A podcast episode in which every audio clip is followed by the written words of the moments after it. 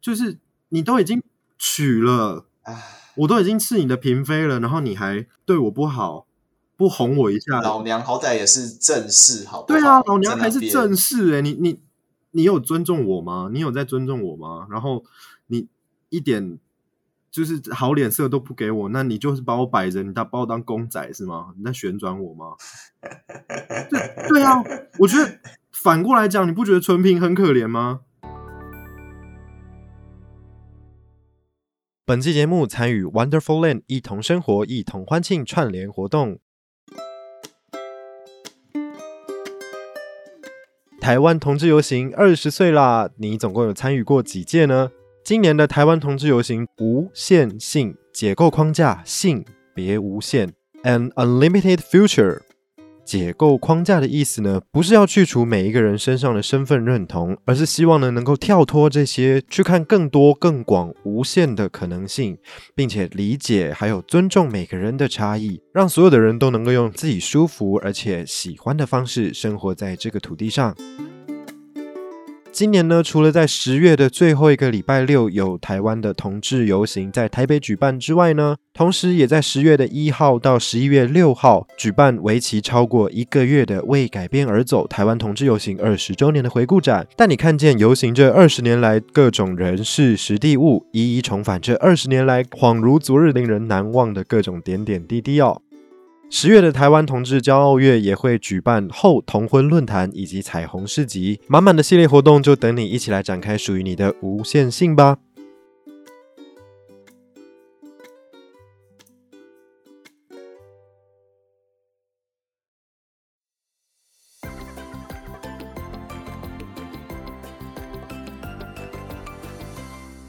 塔卡奇，谢丁卡家，欢迎到顶来开杠 n 好，我是小老板。耶，大家好，我是泰勒。有吗？这样这样有比较有 feel 了吗？有有有，蛮有 feel 的，我觉得还不错。我们又回到了窃听开讲的节目现场。我们今天的来宾是泰勒。嗨，大家好，我是前 podcaster，现在脊椎侧弯弯道斜杠的青年。然后呢，想要拍台北男子图鉴。但是没有钱去台北工作的泰勒，谢谢。少来了，少来了！你不要在那边。等一下，你的椅子很大声，你的椅子很大声啊！哦，好，现在现在可以，现在可以，现在可以。好了，我们这一集的来宾是脊椎侧弯的泰勒，然后我们要一起录的内容就是今年度的 Wonderful Land 的串联。是的，去年的那个节目我也有参与啦，就是以前 podcaster 的身份，就是哇嘎利前 podcaster 的身份，对对对，但就今年就是改用嘉宾的方式啦，对对对，希望也可以跟小老板呈现不错的火花，这样没错。但是呢，聊到去年的这个 Wonderful Land 的串联呢，在结束之后，有一件事情发生了。对，我今天我对我要透过这次的节目来稍微嗯平反一下，echo 一下这个呃也不算平反，就是自白一下，自白。对对对对对，就是回应一下这个事件。就是呢，在去年的 Wonderful Land 结束之后，我的那一集节目很很很荣幸的有被其他的 podcaster 注意到，就是蜡之有物播客评播客的这个节目。然后呢？因为我们去年的那个串联是在二零二一年的同志骄傲月嘛，就是二零二一年的十月，十月左右上线，然后在大概隔了半年左右呢，他们在三月底又上架一个节目。那那一集的节目标题是“历史节目站出来，台韩文化 PK 日本史”。他们这个节目反正就是在播客的这个 podcast 的世界里面评其他的 podcast 的节目。是，然后呢，这一集的主题刚好就是历史节目的 PK 跟一些讨论这样。那我的节目很荣幸有被选进去里面被评论这样啊。那时候的主持人呢，男主持人是坤坤，然后另外一位女主持人的搭档叫做默默讲。那现在搭档是换了啦，换成一位也是男性的主持人是 K 这样子。那 anyway，反正呢，呃。之前那个节目，他就是在评论播客嘛，然后那一集里面有挑了几个同样都是讲历史，虽然我不是完全讲历史，但是我去年在串联那一集的节目内容就是在讲以前的，就是父权时代的朝鲜啊，然后有多么的对女生很很不尊重啊，有很多很对女生有很多很低贱的职业啊，等等等等的。所以就扯到历史，然后你就被翻牌了，对吧？没错没错，我就被翻牌了，然后就有有进到了那个他们的选拔里面，这样。我为什么会被注意到呢？原因是因为我在去年在那个过年的时候，不是在大道城有那个 live podcast 的活动，然后我就在我我我要看卤味帮，其实我是要去看一方他们去看卤味帮，然后我在看在等卤味帮之前，我就有看到，诶，那个因为你知道那个 live podcast 的那个现场，它是一个玻璃窗吧，就是一个橱窗，有点像荷兰的那个红灯区那种，哦？哇哦，哦有有有啊，卡洛斯达，对对，他是啊你啊你啊你啊你啊，你少在那边偷渡一些奇怪的讯息。继续，对，反正就是在那个玻璃窗里面有 podcaster 在聊天，然后就播现场就播给大家看这样。然后呢，我在等卤味帮的之前，因为我比较早到，然后我就有看到，哎，前面有一位主持人长得还蛮好看的，然后我就去看一下，诶，现在在播的是谁啊？后来我就有传讯息跟他相认，就是、哎我今天有看到你哦，然后我我也有做类似的主题，就是有谈论韩国的历史这样，我的节目才被他注意到，因此才被选进这个历史节目的评论里面。但是呢，呃，他当时针对我节目的评论有提供一些指教，但是我现在有话要说，就是也许我当时的这个在去年的串联里面没有讲得很清楚，我也很感谢，就是坤坤有帮我点出来，我可能没有说的很清楚的这个部分。然后我今天就是要在今年的串联，把去年我在情色朝鲜一没有讲清楚的东西，我今天要在情色朝鲜二再再重申一次。坤 坤坤坤，你有听吗？要听这一集哦。Hello，有不谁哦，坤坤有不谁哦。耶！完蛋，我要拉高仇恨值，你继续。首先，他说听我的阐述，感觉很像我在告诉大家说，朝鲜时期的寄生是一个非常炙手可热的职业，然后很多女孩子挤破头想要去当寄生，然后寄生是一种高高在上的，可以玩弄男人与鼓掌之间非常有选择权的一个职业。好，针对这件事情呢，我听到这边我就觉得，我其实没有这个意思，但是听起来可能被他解读成这样。但是我觉得我我想要再重申一次，应该是说，其实对于朝鲜整个时代，就算是寄生，有一些像是黄真一这样子非常有名，然后有钱有势的寄生，但是他们仍然都是贱民，对，没就是错，像蝼蚁一般低阶的存在。但是呢，不可否认的是，你成为了名妓之后，你真的可以用你的行情或是自身的一些姿色啊，来倾国倾城啊，或者是不管是成为王的小妾、王的嫔妃也好，还是能够真的玩弄于这些两班士大夫与股掌之间，大家会为了争夺你的爱而互相的，你知道像公路一样批斗，就是 就是为了一个女人打架这样。对他，当然有有这样子的例子存在，所以在当时的这个社会环境里面，有一些真的苦到不能再苦的女孩子，她们可能就会想要利用这样子的方式来搏一把，然后来翻身。我我的意思是这样，就是。她不是大家都想要抢着去做，可是她是有一些身不由己的女孩子可能有的一丝丝的翻身的机会。对啊，所以我不知道为什么他会这样解读，因为身为一个就是从昨天到今天才刚刚刚热腾腾的听完那一集的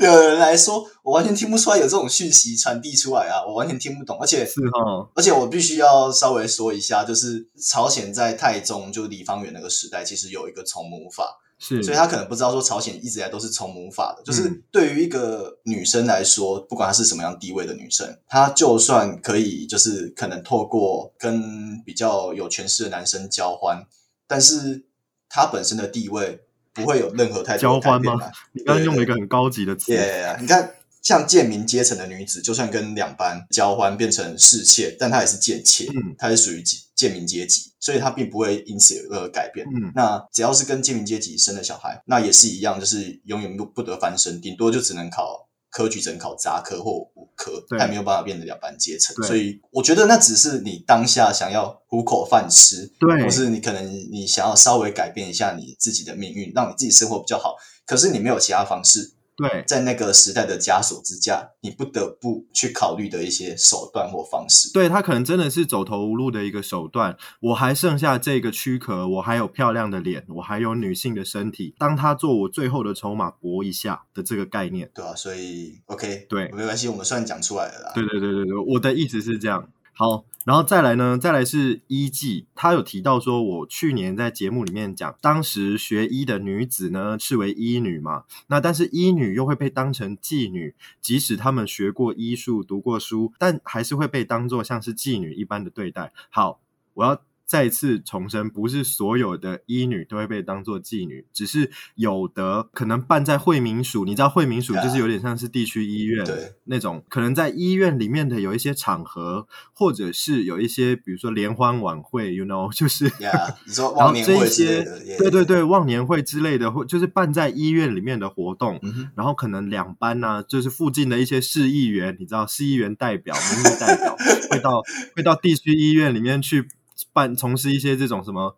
呃服务老人或服服务病童的这种活动。这些医女呢，比如说可能像是现代的护理师，或者是一些就是菜鸟女医师，会被请出来，可能表演啊、唱个歌啊，或是端端水、端端上上饮料，类似这样子。对，但是私底下他们有没有卖身的行为，这个我就是可能看很多的历史资料，我们可以得到答案。对啊，但是呢，我不是说所有的医女都会被当做妓女，嗯有一个名称叫做药房寄生，是他们就是在燕山君的时代，有一群在医院里面的女孩子会被做这样子的一个派遣。嗯，一个差事，但是它不是所有的医女都会被卖身。对，没错，对那只是部分呐、就是因为我觉得历史这东西它就是部分记载嘛，对你又没有办法就是全盘记载，可能哪些事情有发生，哪些事情没发生。对，所以我们很难知知道说到底是不是真的每一个医女是不是都清清白白，还是真的有被士大夫或是贵族怎么样，我们不得而知。但是有一些历史资料也是有留下来说，可能有的医女怀孕了，然后她并不知道她孩子的生父是谁，也是有这种比较混乱的情况。但是也不是每一个，我没有说每一个，对，不是所有当了医女的人都会被当做药房寄生。呀这是两件事。然后他还有提到韩国历史上非常有名的医女，就是大长今。大家小时候看过的连续剧，应该都会知道大长今。大对对，好，谢谢你，谢谢你，谢谢你的 BGM，谢谢。继续。对，大长今在历史上是非常有名而且非常光荣的一个存在。可是大长今在真正的史实里面，它到底有没有被朝鲜的中宗？他当时那个年代的皇帝是中宗，他到底有没有被中宗怎么样？我觉得这个书上的记载可能也没有办法写得那么清楚。不然博亚的话，你知道对啊，就不会有这个题材出现啊。对，一点影子都没有的话，连续剧里面就不会有中宗被大长今照顾的非常妥妥帖帖，然后他就问了长今要不要进来后宫，这样就是如果真的不一样，就不会有这种内容，嗯好不好？对啊，我所以那我觉得历史有一些空间是可以让大家去想象的，是的。但是总而言之，我没有说每一个医女都是寄生这样，对对，嗯我要再重申一次，嗯，感觉出来你的正襟危坐。对对对，我非常的认真，希望希望呃听众朋友那个醒来了哦，没有啦，对，醒来喽，醒来，这不是开玩笑的一集哦。对我醒来了，我要严正的重申一次，我去年可能有的一些口误或是传达不清楚的地方。那今年呢，刚刚已经在我们就是对谈的过程中已经露馅了。我今年还是要聊情色朝鲜，我跟你讲，而且我不需要说，是我真的是为了你买了这本书。最专业的来宾。呀我从来不买十八禁的书，我十八禁都是用看的，看动态的，我没有来看这种静态的纸本的东西，没有来看这种东西的啦。那可以分享一下你都去哪里看吗呃，这大家都知道啊，你们自己 Google 就好？OK 不要中毒就好了。OK，可以自己谷歌，对，可以自己己。谷歌，对对对。OK OK，所以我就我，就买了这本书，大概两小时前，非常热腾腾的，非常崭新的一本书。非常新，可能二手卖可能还可以八卖个八成之类的。好，非常感谢你对本节目的重视。那今年新的内容要开始喽。OK，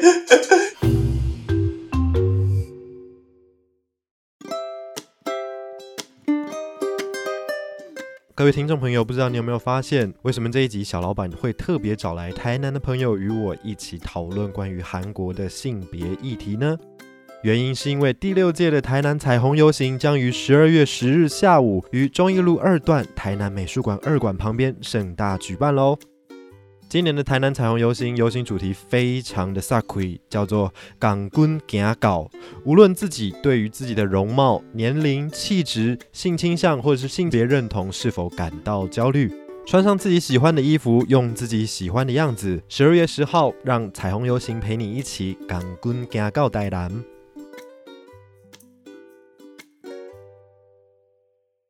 今天这个新的内容呢，为了符合这次 Wonderful Land 的这个同性议题的串联，我特别找来了一篇文章，是关于同性八卦的，在皇宫里面，韩国、朝鲜，他的国君不能叫做皇帝嘛，因为皇帝只有北京的才能叫皇帝。是的，那朝鲜那个时候是中国的藩属国，他只能是一个地区的王。是的，这个地区的王呢，他的孩子就也不能叫做太子嘛，太子就是皇帝的儿子，那他就是必须再降一阶，他的孩子叫做世子。是，世子的老婆呢，他不能叫做妃，也不能叫皇后，他只能叫做嫔。嫔没错，就是在更低阶的这个内命妇的一个品阶这样子。嗯世子嫔，没错。那我们今天要来分享，就是在世宗十八年，这个世子嫔的同性八卦，就是在朝鲜的这个景福宫里面发生的一个很有趣的事情。那朝鲜，你知道朝鲜时代的世宗，大家最为人知的是什么事情？世宗做了什么？就是他变成一个石像在光化门前面那一个吗？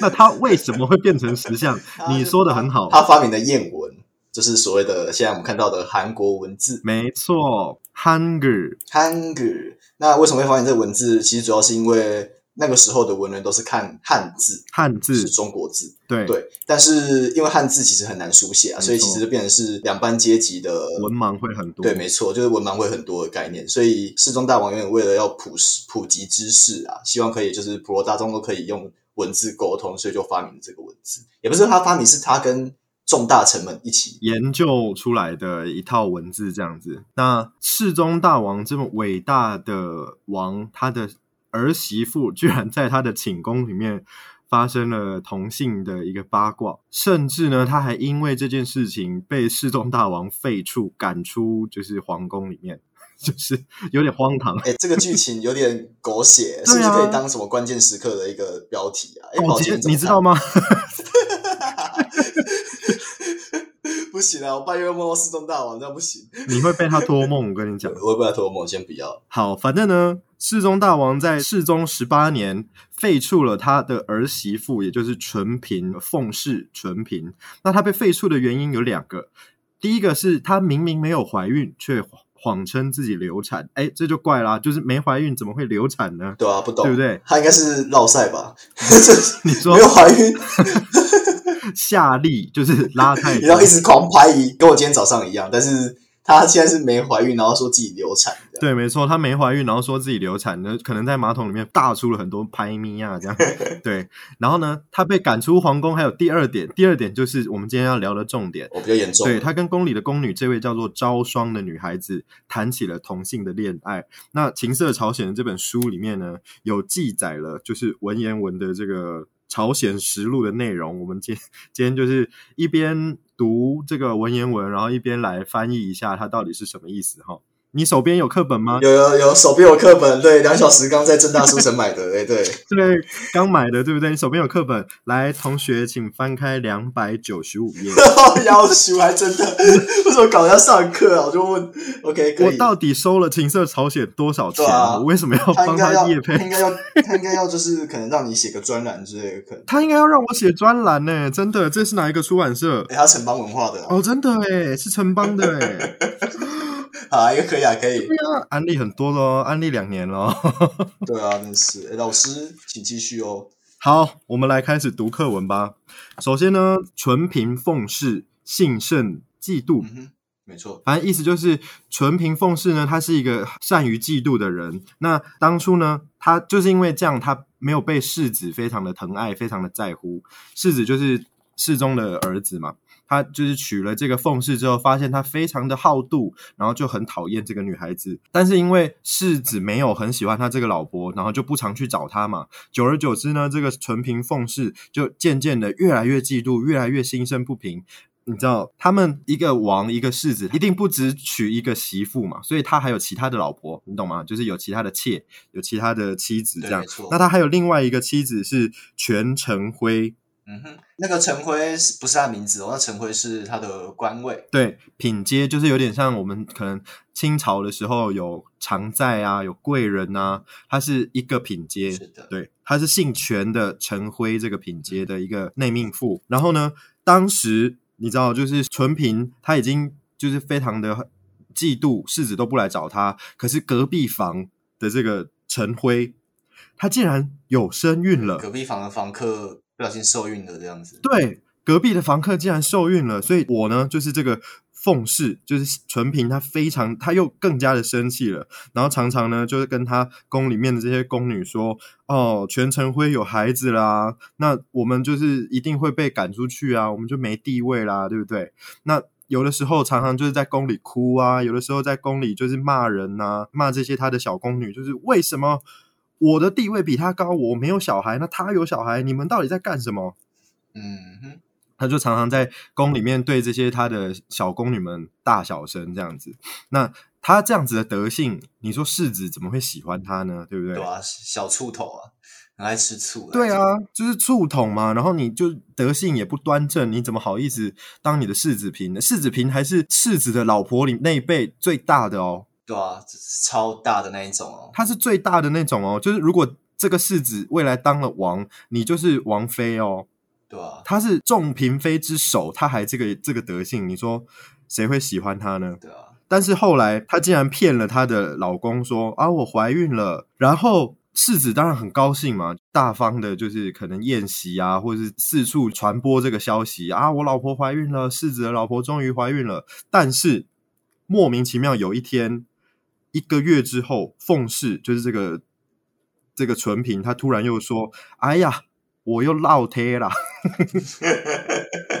突然呢，有一天从我的肚子里面有一个硬硬的东西成型了，但是它掉出来，如今在我的衣背当中，就是他被我裹在我房间的。确定不是一些胃结石之类的吗？确定？我不是我讲好，可能是肾结石吧？你知道，就是 ban ban 不见了，他的小孩 ban 不见，ban 不见了。对，然后呢？他就说啊，我落胎了嘛，然后变有一个硬硬的东西掉出来，现在被我被我放在房间裹在这个衣被里面。然后呢，世子就叫老公婢，老公婢就是可能类似是老宫女啊、上宫之类的，就是比较为呃年纪比较大一点的下人，去他的这个世子嫔的宫里看一下。结果呢，在衣被里面什么都没有找到，但是呢，什么都没找到，她竟然说她怀孕，然后还落胎啊，怪了，你知道吗？所以后来呢，这个世子就觉得非常的困惑，但是他也没有责备这件事情，他这件事情就这样子云淡风轻的就这样慢慢的飞到了。可是后来又被人家在他的，你知道，就是古代的建筑都是木头嘛，然后木头。木头跟木头之间有什么？木头跟木头中间有缝隙，有缝隙。然后你知道古古时候的那个窗啊，都是糊纸的嘛，对，很容易被人家戳洞，戳洞，对，偷窥啊，偷窥，对，没错。纯平在他的这个假孕风波过去之后，他又被人家看到说啊，他在房间里面常常叫他的宫女唱一些很不入流的歌。这个朝鲜实录里面写了四个字，叫做越南之歌，就是哎，那个不好意思，不是越南的那个越南。他也没有说不入流的歌是什么之类的吗？都没有。他也没有说不入流的歌是什么，但是越南之歌呢，就是这个理解，后世的理解跟翻译，我们会可以把它诠释成，就是它可能是一些呃取悦男性唱的歌，或者是一些比较呃心乱如麻，然后可能比较情欲骚动的这种，是不是有点像古代版的那个啊？可不可以？可不可以放进去一下下就好？类似那一种。之之类，反正就是，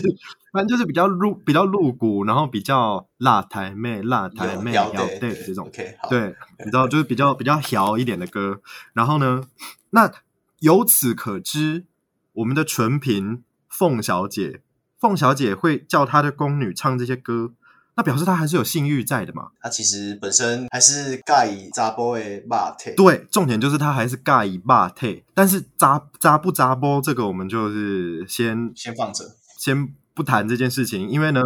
对，因为后来他就发生了，他跟他的宫婢，这个叫做招霜的这个婢婢女呢，常常不离他的左右，就是跟我们的世子嫔凤小姐非常非常的接近。然后这个招霜后来甚至呢，还被世子平常常的召唤进他的，就你知道侍寝，就真的是侍奉他就寝，然后可能甚对，甚至还会被他涌入怀中，然后就是在被窝里面互相的你知道取暖。对，所以刚刚泰热讲到那个霸退的事情，哎，还真有歧视，但是是不是杂波，我们就不得而知啦。听起来好刺激哦。所以他后来就是渐渐的有跟这个他的宫女越走越近嘛。但是呢，哎，这宫女也不是省油的灯。这个宫女呢，我们刚刚是不是有提到，她还有另外一个，就是在这个世子的旗下，世子有其他的老婆嘛？那有一个有一个老婆，刚我们刚刚提到怀孕的那个叫做全成辉，全成辉有一个宫女，她叫做端之啊，招霜跟这个端之，哇，又是老相好。就是你知道，在古代的后宫里面呢、常常有很多宫女，可能到因为待了很久都没有办法出宫，可是又又觉得很孤单很难过。可是宫里面除了宫女以外，他们看得到男性的肉体，通通都没鸡鸡，哇，那怎么办？对吧、所以所以就只好有一些你知道情感上的寄托吧。对，可能就有一些寄托，然后或者是互相安慰的这种行为。于是呢，这个招双他的就是 partner. 他的 mate，他的 mate 就是我们刚刚提到的这个全承欢的私婢，他可能是从私家带来，嫁进皇宫的时候一起带来的这个婢女叫做私婢，这样子。这个私婢叫做端枝，招霜跟端之就是隔壁房的宫女互相为，就是他们互相的 mate 这样。我们刚刚是不是提到世子平这个凤小姐非常的喜欢招霜，她房间里的招霜，是的，可是招霜跟隔壁房的宫女端之非常的好哇。我们一开始在提这个故事的时候，是不是提到凤小姐非常的怎么样好妒，非常喜欢 jealous。对，非常 jealous，所以她看到她的这个又跟隔壁房的小小少女这么好，你知道，就是青少女之间非常的情欲流动。然后我是一个世子嫔，我跟他们的水平不一样，我怎么我怎么比，我怎么跟他们就是相提并论？我完全就是一个局外人，哇！这时候醋桶又打翻了，他没有办法接受这件事情，于是，哇，这个我真的觉得，我真的觉得他很疯狂，你知道吗？这个世子平呢，他竟然去告发、欸，他自己告发、哦。对啊，他竟然去告发这件事情，其实他会告发的原因是有人检举他，就是他跟房里的这个招霜特别的好，然后于是他就被审所以他恶人恶人先告状。，对他被审问的时候，就是就是人家问他说：“你你有没有跟你们宫里的宫女招霜特别的要好？会不会拉她到你的床上陪你睡觉？然后会不会就是让她做一些就是比较肉体的互动这样子？”结果呢，他竟然说没有。招霜真正会互相就是用舌头舔舐对方的对象呢，是隔壁房的端之。他竟然二人先告状、欸，怕狼的话救狼、欸，哇塞，这有点太啊，好啊，习惯了，习惯就好。你知道吗？他竟然先告状诶，而且你知道他还说什么哦？这个世子平答曰：“招霜与端之时常爱好，不独夜同寝袖哦。”他就是你知道晚上睡觉的时候，从来不一个人睡觉，他们就是一定会出双入对就对了。然后呢，昼夜交颈是蛇，交颈是蛇的意思就是垃圾种草莓。对对对，对，垃圾种草莓。然后昼的意思是什么？白天，连白天都在垃圾种草莓。垃圾，你知道吗垃圾垃圾，one love，对，他竟然这样踢爆人家，但是殊不知叫人家陪他睡觉的是 他哎、所以就是可能自己玩够了，然后自己可能被贴上标签，所以想说来一个先发制人。他不是玩够了，他是嫉妒他跟端之比较好，哇，可这是恐怖情人呢、对啊，哎，那那之后他怎么样了啊？之后就被赶出去啦，哦，之后就被康啦，然后世世宗大王就生气啊，就废黜了世子嫔啊，然后他就被赶出皇宫啦。结果后来呢，我们一开始说的这个全承欢不是怀孕吗？然后后来她老公，因为她老公已经是世子了嘛，后来就一定是会晋升成朝鲜王。那怀孕的全承辉后来就变成了王后。然后就是被追封成显德王后这样子。哇塞她就是她是下一任王哎，他他这个是有点类似力争上游的最佳代表，他从从四品力争上游，变成正一品，甚至变成超品。没错，他力争上游、欸，哎。哎，我讲到这个品阶哈，我又我我又要我又要讲一下那个坤坤，他今年三月的时候也有说，我去年有提到，对这个地方真的是我讲错，因为其实我去年有讲到那个宫女的品阶嘛，然后我是从最上面就是命妇的最高阶就是嫔嘛，呃王妃嘛，他说王菲其实没有品阶，我后来查了，对，没错，王菲还真的没有品阶，哦，他是超品，对对对，王菲是超品，所以王菲没有没有品阶，一品是从王菲以下开始算。就是你正好提到这个，我讲一下。正一品是嫔，对对对，再是贵人、昭仪、淑仪、昭容、淑容、昭元、淑元，所以大家可以称自己的另一半为呃，看你要称什么都可以啊，这个这也这也太有有点歪掉，这也太对啊角色扮演嘛，cosplay 耶，cosplay 的哦！概念，我喜欢这种的，我喜欢这种的啦。我觉得蛮蛮不错的。那听完了这个故事，你有什么想法？你不觉得就是古代的女孩子被关在皇宫已经很可怜了，然后想找一个闺蜜，然后这样子互相取暖，然后竟然还被一个莫名其妙的疯女人，对啊，缠上这样子，但是但是也从那个疯女人的的角度来看，确实就是我觉得古代的人可能比较少去着重，就是可能人在生理需求上的权利，嗯，所以你要说就是可恨之人必有可怜之处啊，就是他有做那么多嫉妒的事情，但是哎、但是古代的人也没有对于生理需求比较少哎、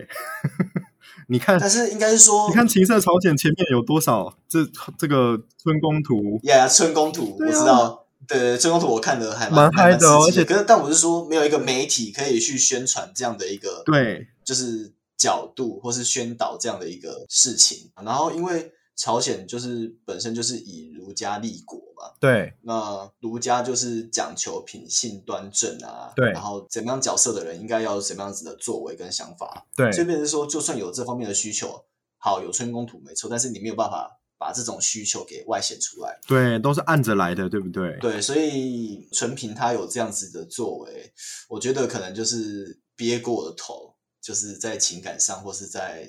想法上，嗯，就是还蛮可以理解的啊。说实话，虽然他做的可能不一定是对的，可能今天如果我是招双的话，可能会觉得很傻眼，但是还是可以理解啊。可能会很傻眼吧，因为就是我已经有我的心上人啦，就是我固定跟我陪伴的对象就是隔壁房的端枝啊，但是你突然这样子跳出来，然后又要我听你的话，即便你是世子平，你可能很位高权重，但是我也有我自己的想法，嗯哼，就是我觉得不管是在同性之间的关系，还是在男女就是异性之间的关系，都是这样子的吧，就是你都还是要尊重人家的意愿呢、对啊，你不能说因为权势关系，然后就这样子做。对，而且我突然突破了一下盲点，我觉得纯平会变成这样，有没有可能是她跟她老公就是不顺利的关系？你说可能 some sexual activity 之类的吗？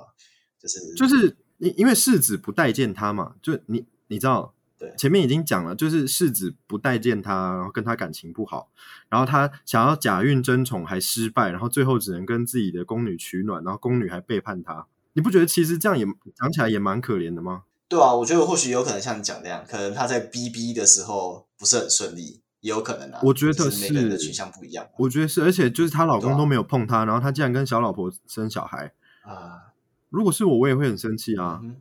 好吧，可以理解啊。就算是我可能品性有点不端正，我可能就是比较爱大小声，然后可能本来品性就不是很好，但是你既然都娶了我，你不好好的对待我吗？难道我真的就只是因为只是因为政治的原因，然后可能因为你知道古代很多位高权重的人是因为政治而联政治姻，联姻。对，就是我的家族跟你的家族要好，所以我们的子女要联姻。就是你都已经娶了，我都已经是你的嫔妃了，然后你还对我不好，不哄我一下。老娘好歹也是正室，好不好？对啊，老娘在那边还是正室哎、你你你有尊重我吗？你有在尊重我吗？然后你一点就是好脸色都不给我，那你就是把我摆着，你当把我当公仔是吗？你在旋转我吗？对对啊，我觉得反过来讲，你不觉得纯平很可怜吗？对啊，所以我还说就是可恨之人必有可怜之处，真的确实在这个故事里面显示出来了。真的，其实还蛮多，我觉得蛮多女生这样子的一些作为，在那个时候是不被允许的，所以才被后世记录下来，变成一个特例，就变成说好像不是一个很常待见的事情。对但是我觉得，如果从现在角度来看，其实现在也是有很多类似的事情会发生嘛。对我个人的观察是，我觉得女孩子之间比较容易发生这种，就是呃，互相就是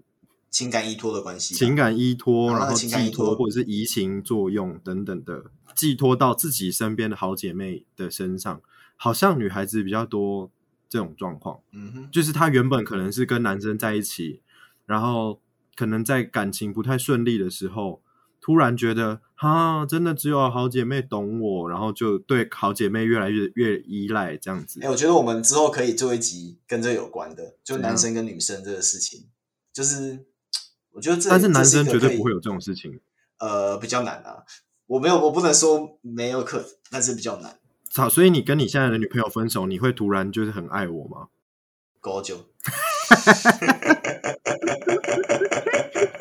就是对嘛，男生比较难嘛。我就我自己是觉得女生比较容易发生这种事情，所以就像你刚刚讲的，男生跟女生的处理方式可能不一样，这个我们可以之后再来详谈。但是回到我们今天的故事，我觉得纯平已经很可怜了，然后他还这样子。哎，韩国没有类似的这个主题的影剧作品吗？好像没有，你说女生的吗？感觉好像比较难 拿来拍，比较难呢、我自己觉得很困难。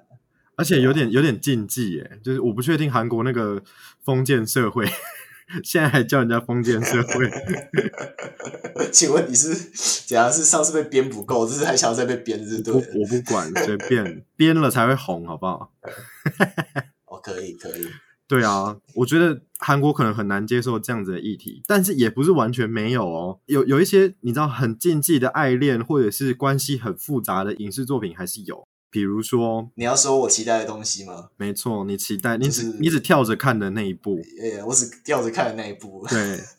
意图使人复习。没错，就是二零零八年的《双花店镇的男人》，由赵仁成、宋智孝还有朱正模所领衔主演的这个非常禁忌爱恋的一个双性恋的故事。没 错没错，哎哎哎，那个白的味这一出里面其实还有那个宋仲基哦，这算宋仲基的出道之作吧？宋仲基但他好像是，宋仲基是是太监吗？没有，宋仲基他演在里面就侍卫队的其中一个成员。哦，对对对对对对对对，小侍卫啦，他是小侍卫啦。他算他的出道作，就是科普给各位宋太太们知道这样子。然后队长是赵仁成，对不对？对，没错没错。诶你看我，我虽然只看片段，但还是记得很清楚。没错，赵仁成就是他不止跟就是他呃保护的这个王发生了就是男人之间的这个肉体关系之外呢，他甚至连王妃都下手了。对啊，他哦，这个下手的部分，这个可以问我啦。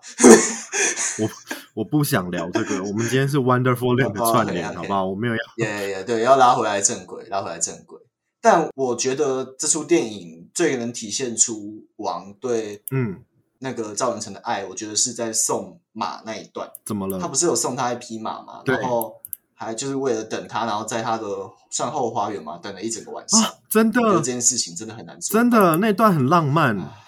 对啊，所以也是会为他们的爱情没有办法成全这件事情感到很可惜啊。而且王还是朱正模，哎，对啊，也是帅的哎、他长那样，哎，对啊，这样他你是想要是不是？就是完全模式真的还蛮帅的啦。对啊，完全可以融化，哎。嗯哼，就是我们一开始聊的这个《情色朝鲜》里面的故事是，就是世子平的同性爱恋。那我们现在延伸到，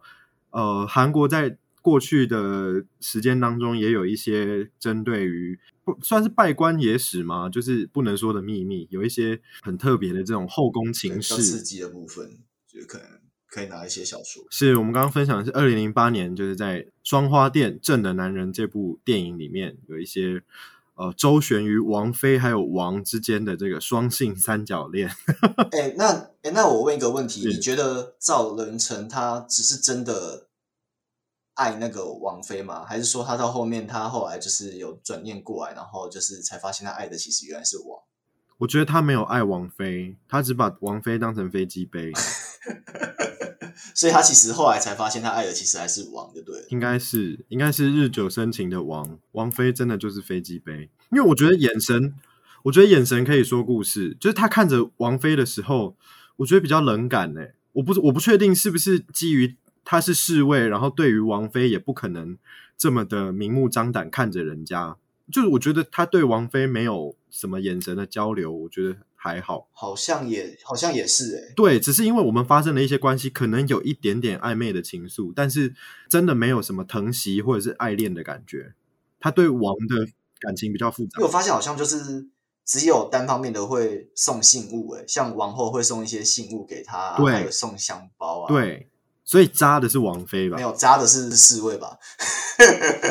就是他两边讨好、欸，对吧、就是赵仁成演了一个非常帅气的渣角色，这样子。你有想要当侍卫吗？呃，我有点想哎、哎、可是哎、没有，可是如果要跟王的话哦，不好意思啊，就是大家还是尊重一下我的性倾向啊，我喜欢他是女生，所以 就是这可以当一个筹码，就是你要跟王菲干嘛？你要跟宋智孝干嘛干嘛可以，但你要先被朱，你要先被朱正模逼逼。对对对对，B 要吗要要要交换吗呃，这个。我、哦、干，好难哦，好难抉择哦，代表我来考虑这件事情哎，就是很很难，对不对？很难，对不对？宋智孝很值得交换，对不对？呃，我个人认为就是好啦，就是呃，算蛮值得的，对，因为你对不值得？对？对对对，对啊我觉得行啊，这样讲下去，我会被这样讲下去，我真的是 变肉欲的代表，这样没汤母汤，对，你会变成肉欲的代表。你 对先不要。你之前在你们节目聊那些东西，你还不够肉欲吗？我就问。不好意思，那些只有聊交友 App，就是还没有聊到很 detail 的部分。You know，好，就是没关系，我我们来聊 detail 的部分。还有一部更 detail 的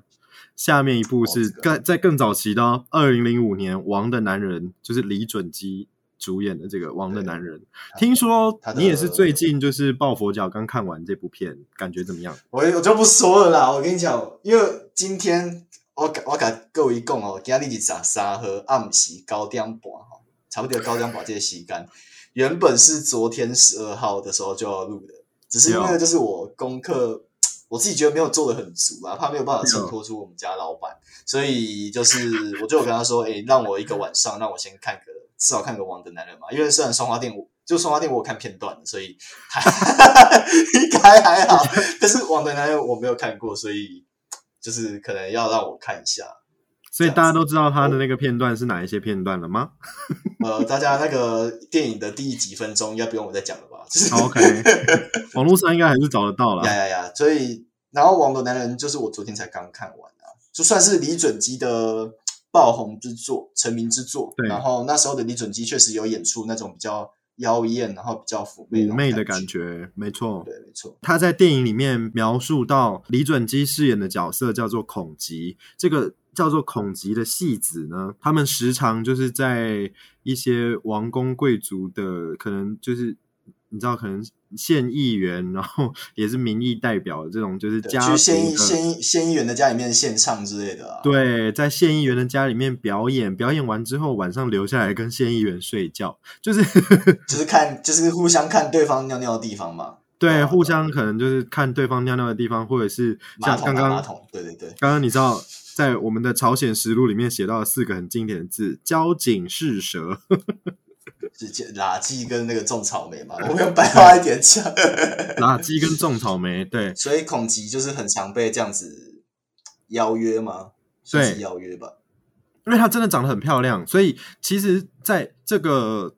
电影里面也有描述到，以前在古代可能性别的这个界限，我觉得是比较偏模糊的，就是他没有规定说男生一定不能跟男生怎么样。如果我觉得你真的就是哇貌如潘安，然后就非常的漂亮，我我如果真的邀约得动的话，你你还是可以跟我干什么的。嗯哼，对啊，就是他不是他不会被像现代人一样，可能很很死板的就认为是说，哦、男生跟男生发生关系，哦，那他们就是同性恋。没有，我还是娶妻生子的名门贵族。看，但是我今天看上了一个长得漂亮的戏子，我想跟这个长得漂亮的戏子干什么？但是不代表我是同性恋，就是你知道这是两件事。嗯，你看，你看，像是汉哀帝跟董贤的这个断袖的故事，呀，他是皇帝耶，他坐拥后宫三千佳丽，但他还是为了一个漂亮的男生，舍不得把他叫醒，把自己的袖子砍断。哇，就是古代的同性之间，是不是真的允许有一些？嗯，我觉得会不会有可能是因为古代就是就是提倡就是可以有个三妻四妾啊，就是你知道他比较没有这种娶妻也没有相关压力，生子也没有嗯相关压力。所以变成是说，那种情感的流动就可以比较没有那么绑手绑脚的表现出来。我觉得就男生来说，有可能是因为这样子吧。嗯我后来有想到，也也有这个可能性啊，所以才造成就以前可能会有很多就是有关男男之间的一些一些。我觉得这件事情非常特别对啊，为什么有这么多古代的故事，好像自然而然的男生跟男生之间就可以发生一些超乎于友谊的行为？我觉得，哇，哦这个真的是很很值得去思考的。难道古时候人的这个性平的概念真的比我们 还要先进吗？你觉得站在一个懂韩国文化，然后又又是直男的立场，你你能够想象是什么样子一个社会氛围，造就这样子的一个事情？我觉得纯粹就是台面下的被记录起来而已，就是有分台面上跟台面下、嗯，啊，因为韩国社会就本身就是很非常崇尚就是台面上的东西嘛。或者是，嗯，或者是那些人根本不把孔吉当成男生，哎，也不无这个可能性，因为因为他们是贱民，他们是戏子，他们就是我的玩意儿，没错，就是我就是跟对我就是跟玩意儿发生关系因。为电影不是有演到一段是，嗯，原本其实燕山君啊，那个时候的国王叫燕山，君，暴君，然后反正就是燕山君跟孔吉，就是在皇宫里面，然后那个绿水就是燕山君的嫔妃，就是要强行把孔吉的衣服脱掉，嗯，然后燕山君感觉就是有点排斥，或是有点逃避，就是这件事情发生。我发现他不是在叫绿水不要做这件事情，他不是在纠正他，而是我发现他是逃避他是男生这件事景象。对对对，我我后又发现到，就是隐约有发现到这个 moment，所以嗯才觉得说，哎、就是有可能是因为他们可能不把孔吉当男生看，男人以他们的视角来说，燕山君跟绿水的这个故事呢，其实，在我们这本《情色朝鲜》里面也有记录到，绿水张绿水小姐，她的确是曾经是寄生，然后被我们的荒淫无度的暴君燕山君娶进皇宫里当成嫔妃哦。嗯哼，寄生被纳入后宫的事情，这是真的。所以在这个《王的男人》的这出戏里面的这个时代背景，就是已经迎娶寄生进到皇宫里面的燕山君，然后又看上了一个戏戏班子，你知道长得很漂亮的戏子，这样。嗯。刚刚泰勒你提到的这一段，就是燕山君突然之间他不宠幸长得漂亮的寄生了，他反而宠幸戏子，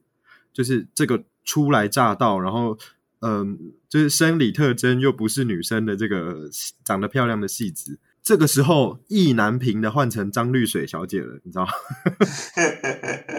对，所以他那在电影里面也有描述到绿水想尽各种方法，就是想要对燕山君表达，就是我在我正在吃醋，我在嫉妒，你不可以这样子把我置视之无物丢在一旁，然后你只跟新来的小鲜肉玩，这样。这蛮值得吃醋的吧？因为就是燕山君就是非常爱女色的代表啊，诶，他可是对啊，把成军馆变成猎场，跟变成培养妓女跟寄生的场所，或是婢女场所的这个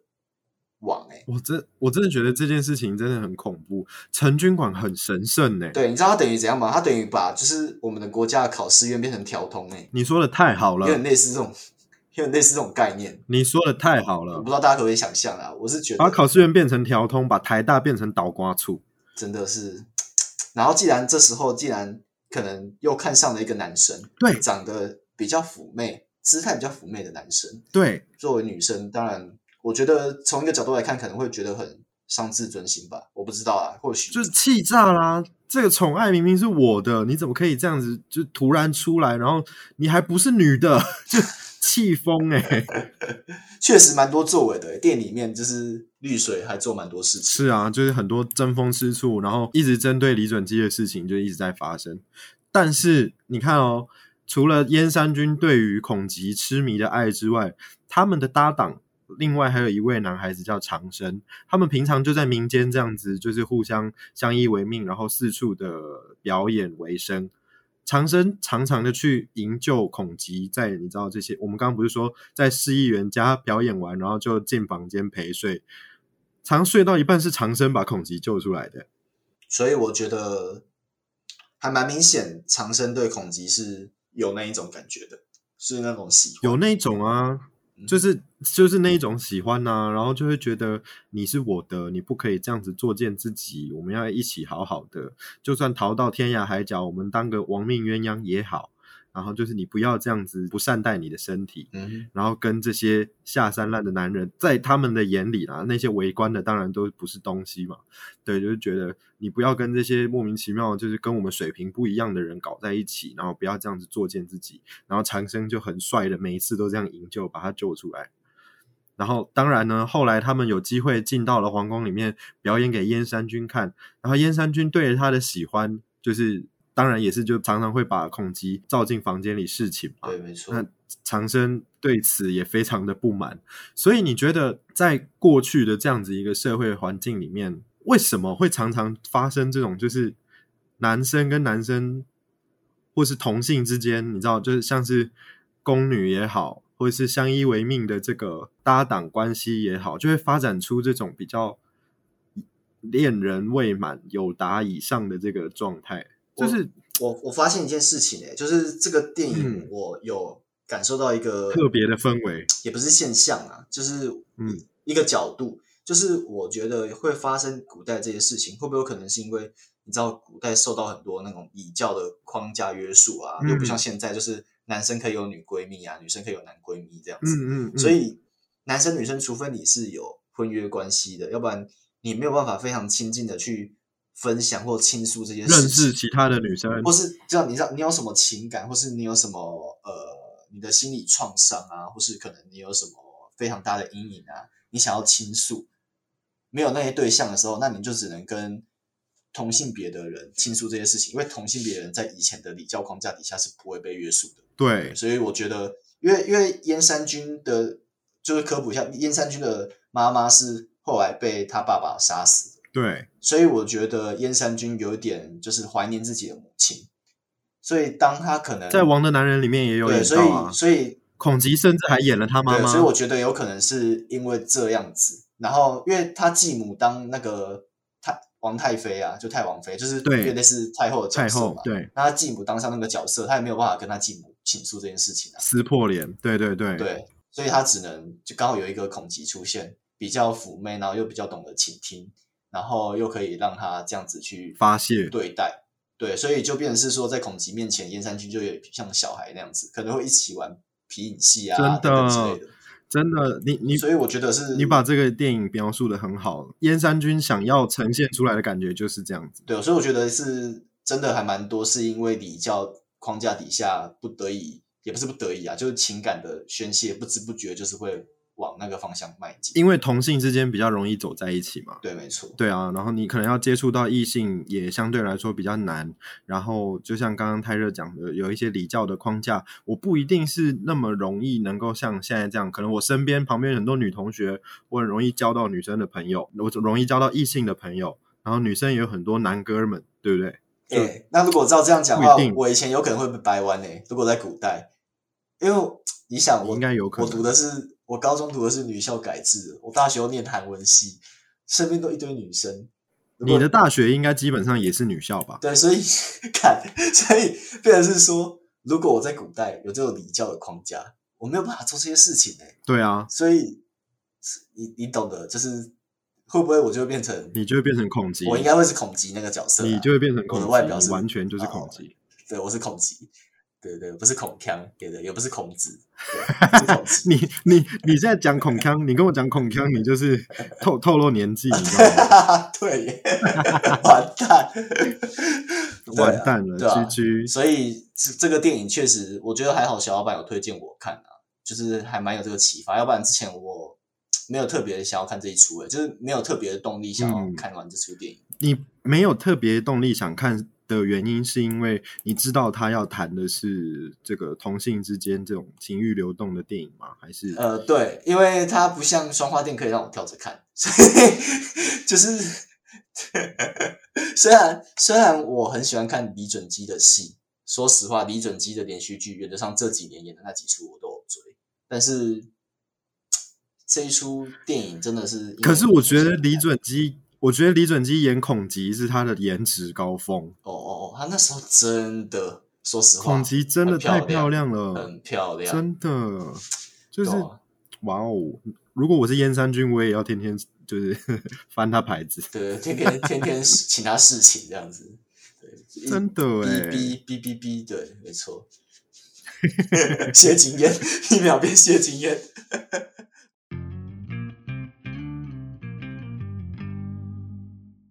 你觉得你今天听完了这么多韩国古代同性之间的故事，其实总归来说，你不觉得王很自私吗？就是、哦，就是对啊，因为他是毕竟是一人之下，万人之上啊。对，但是你看他自己可以看到漂亮的戏子，可以纳男宠，但是就是虽然不是同一个王啊，虽然不是同一位王，但是他们的身份是一样的嘛。王自己可以纳男宠，但是世子嫔跟宫女交好就要被废黜，你不觉得很可怜吗？就是就是古古代的游戏规则，好像这真的就是为男生量身定制的。真的，古代的游戏规则完全就是很杀猪哎、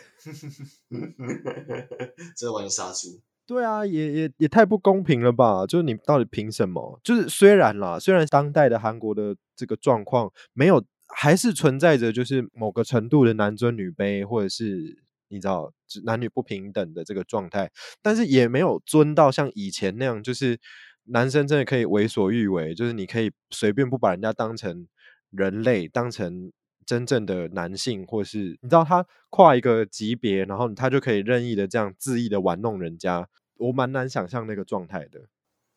可能因为以前就是都是世就是世袭社会吧，所以对，才可以有这种事情发生。虽然说我们刚刚提到韩国的现在的状况没有像我们刚刚提到的这几个故事里面这么的严重，然后或者是这么的你知道男尊女卑的这么夸张，但是就整个全球的状况来看，其实韩国现在的呃。不管是男女平权，或者是对于同性议题的这个开放的程度，还是相对来说比较保守一点的。虽然是有蛮多，就在韩国有蛮多比较极端的女权主义者吧，就你可以想见，他们可是可能是被社会这社会长期以来对女性的压抑跟欺迫，或是一些不平等待遇，所以导致有这一群比较偏颇的人产生。但是总归来说，就韩国还是相对来说比较保守一点，男女生戴的有色眼镜都不太一样。没错，色眼镜，色眼镜，色眼镜，对，色眼镜就是有色眼镜的意思。那今年我们的这个 Wonderful Land 串联有一个很重要的事情要宣传，就是台湾的同志大游行已经举办二十年了。但是呢，虽然在这么一个代表民主、开放还有进步的一个时代里面，我们的同志要结婚还是只能靠专法，还是没有办法在真正的民法里面，真正的一视同仁的进行呃共结连理的这个行为，我觉得还是有进步的空间。但是相对于我们今天讨论的韩国来说，已经是进步很多了。对啊，就是呃，我自己比较切身体会到的一些案例，就是比如说像可能在台湾，然后可能因为我长相比较漂亮，呃，会被认为是同志族群，但是在台湾可能被这样子认为，你可能会觉得是玩笑，你不会觉得怎么样。可是，在韩国，如果你这样子讲别人的话，对方会超级生气。是是因为我有过就是韩国朋友，然后可能听到我在侃侃而谈，就是我很常被这样子认为这件事情，然后他完全没有办法，他们觉得很讶异吧，对他们非常讶异，他们完全没有办法理解这件事情，就是连在韩国年轻族群对于这这这个东西，它本身是非常排斥。，对我，我跟你讲，有一次哦，很有趣，就是我跟认识的韩国哥哥，我在用 Kakao Talk Munja 的时候，我的文法用错了，我的那个 K 就是口系的这个 K，你知道吗？知道？就就是代名词，对，没错。代名词这个 K，、嗯我我代名词后面呢，我又加了主格助词 e，然后他他就看到都以为是 G A Y 那个 K E 嘛，对对对对对对对，就是这样，就是这样。他我我我文法用错，然后他看到就是说摩拉国，就是你说是 K，你说是 K E 吗？K E 吗？他们看到这两个字就非常的惊讶，你知道吗？吓死，直接吓爆！我跟你讲，如果他他只如果他认定你是的话，他就会离你很远很远。对啊，我我我吓烂，我说哦，解造米的，就是立马道歉，就我没有这个意思，这样。所以可想而知，就真的就是文化对于就是同性之间的文化差距非常大，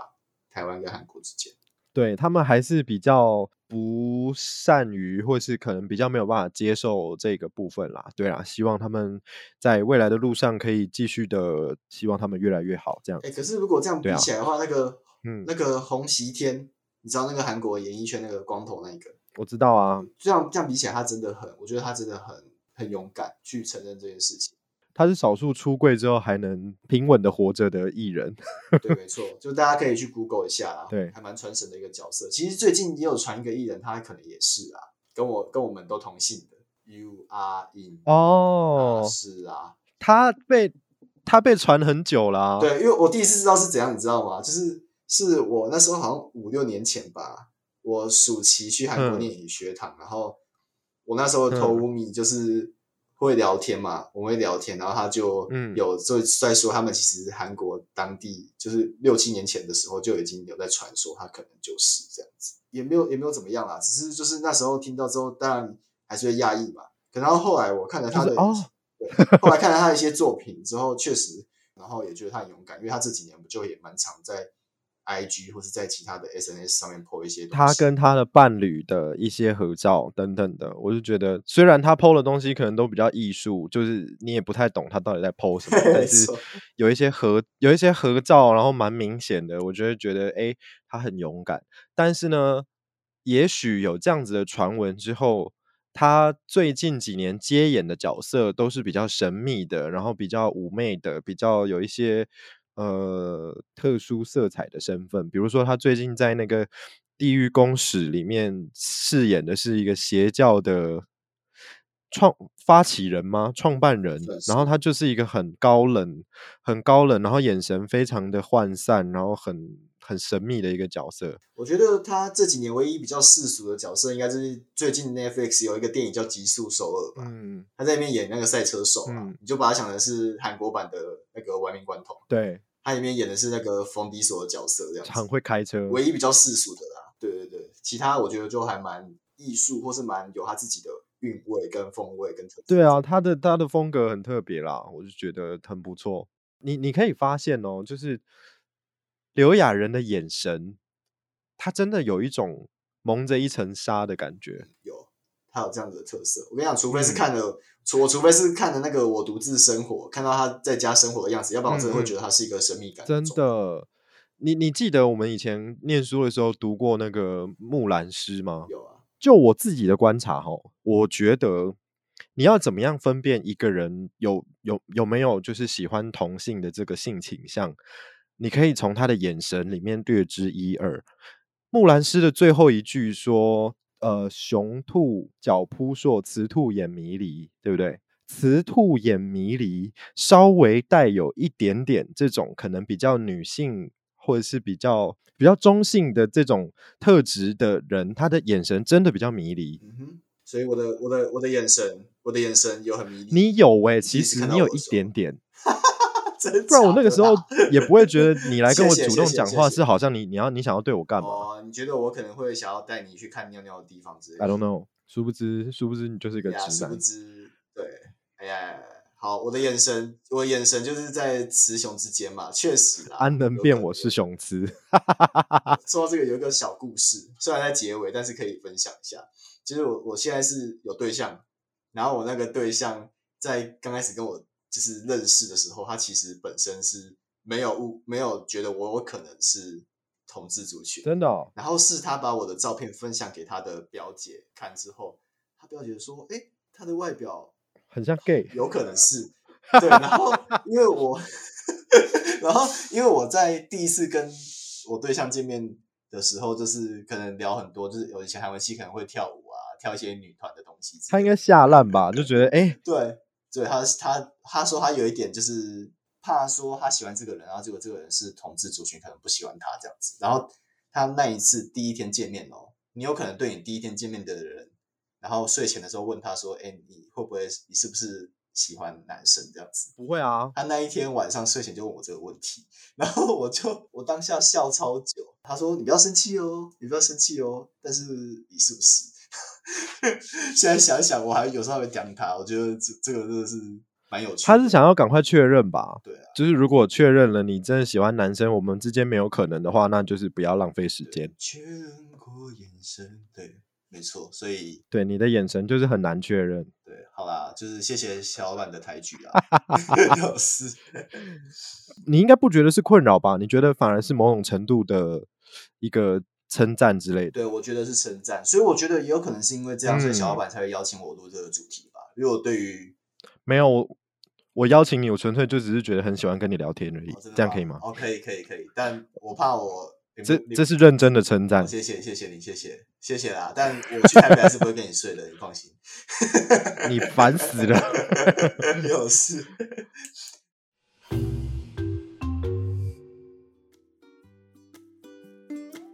本次的 Wonderful Land 一同生活、一同欢庆的串联活动，非常感谢 KKBOX 的支持以及推播。KKBOX 的家庭方案平均一个人只要四十块钱，三个人的家庭每月只要一九九，六个人的家庭每月只要两百四。同住的家人，不管你是爸爸妈妈、宿舍室友、兄弟姐妹、醋鼻桃味，都可以多人多元成家哦。九千万首日韩、华语、西洋歌曲，还有各种 Podcast 听到饱，独立账号听歌不怕被干扰。立即上网搜寻 KKBOX，想要了解更多资讯，请看资讯栏里面详细介绍喽。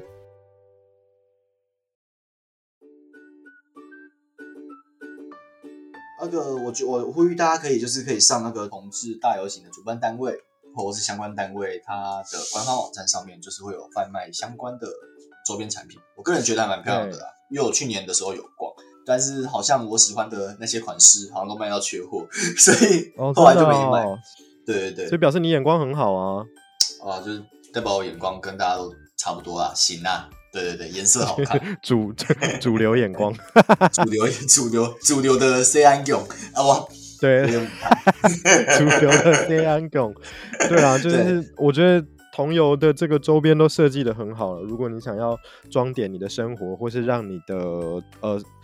穿戴的这些配饰或者是一些小装饰有一点不一样的话，可以参考他们的设计啦。而且我觉得还不错的点是，它不同的设计有代表不一样的族群，因为有些人对于同志可能就觉得只是同性，但是里面嗯可能有一些像酷儿啊或者其他等等，对，就是不同的族群，但是是比较不被主流的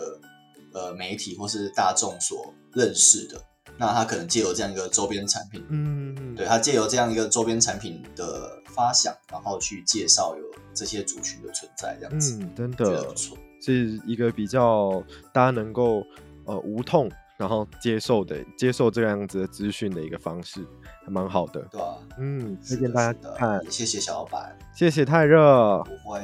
好了，我们今天的这一集就到这边结束了，OK，那我们之后再见吧，拜拜之。后再见，拜拜。太热的新节目安见，妞，谢谢新节目见，安妞。安妞。